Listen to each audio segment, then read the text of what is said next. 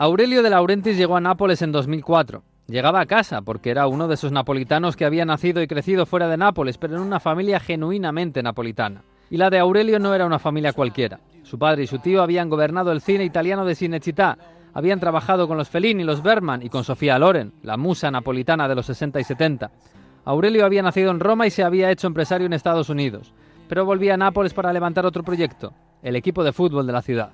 El Napoli había quebrado y descendido a tercera división.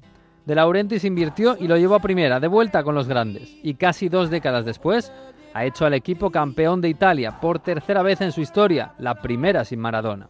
Nápoles es hoy una ventana a otro mundo a la que conviene acercarse, a medio camino entre el pasado incomprensible y el futuro inmediato, pendiente cada mes de diciembre de la sangre coagulada de San Gennaro, que se guarda en un frasquito en una catedral. Una vez al año la sangre se licua y si no lo hace, vendrán desgracias, como la última vez que previno la muerte de Maradona. Un mechón de pelo del astro argentino se guarda y expone como reliquia en el bar Nilo, en el centro, donde las cafeterías mantienen a sus parroquianos atrincherados en sus cafés y sus tertulias, donde la tradición dice que se pide un café y se pagan dos, para alguien que lo necesite detrás de ti. Los viajeros no lo saben y llegan en oleadas infinitas desde el puerto, el segundo más turístico del mundo. En los cafés napolitanos se encuentran huellas de la cultura más importante de la historia. En Locanda del Cerrillo, Caravaggio se llevó una paliza por ir demasiado altanero en 1609. Por el Café Gambrinus pasaron tertulia Oscar Wilde, Hemingway o Sartre. A unos metros de allí nació la Polichinela, el cómico más célebre de todos los tiempos.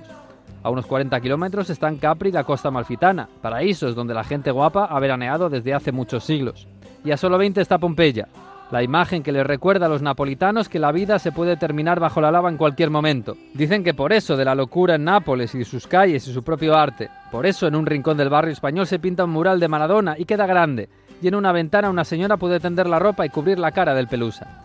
Por eso Sorrentino inventando un papa joven y hedonista, y después otro más y rodeados de una corte de monjas en minifalda. Y por eso hoy conviene visitar Nápoles, hoy que el equipo de la ciudad es campeón y el humo sube azul de la ciudad al Vesubio.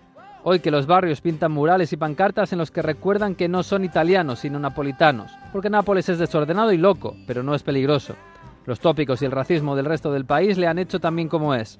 En algunas ciudades del norte se ha prohibido a la gente salir a la calle a celebrar la victoria del Napoli. Se les llama sucios y vagos y navajeros atrasados. Lo cierto es que en Milán, Turín y otras nueve ciudades italianas hay más criminalidad que allí, en el sur empobrecido. No, Nápoles no es peligrosa. Nápoles es diferente.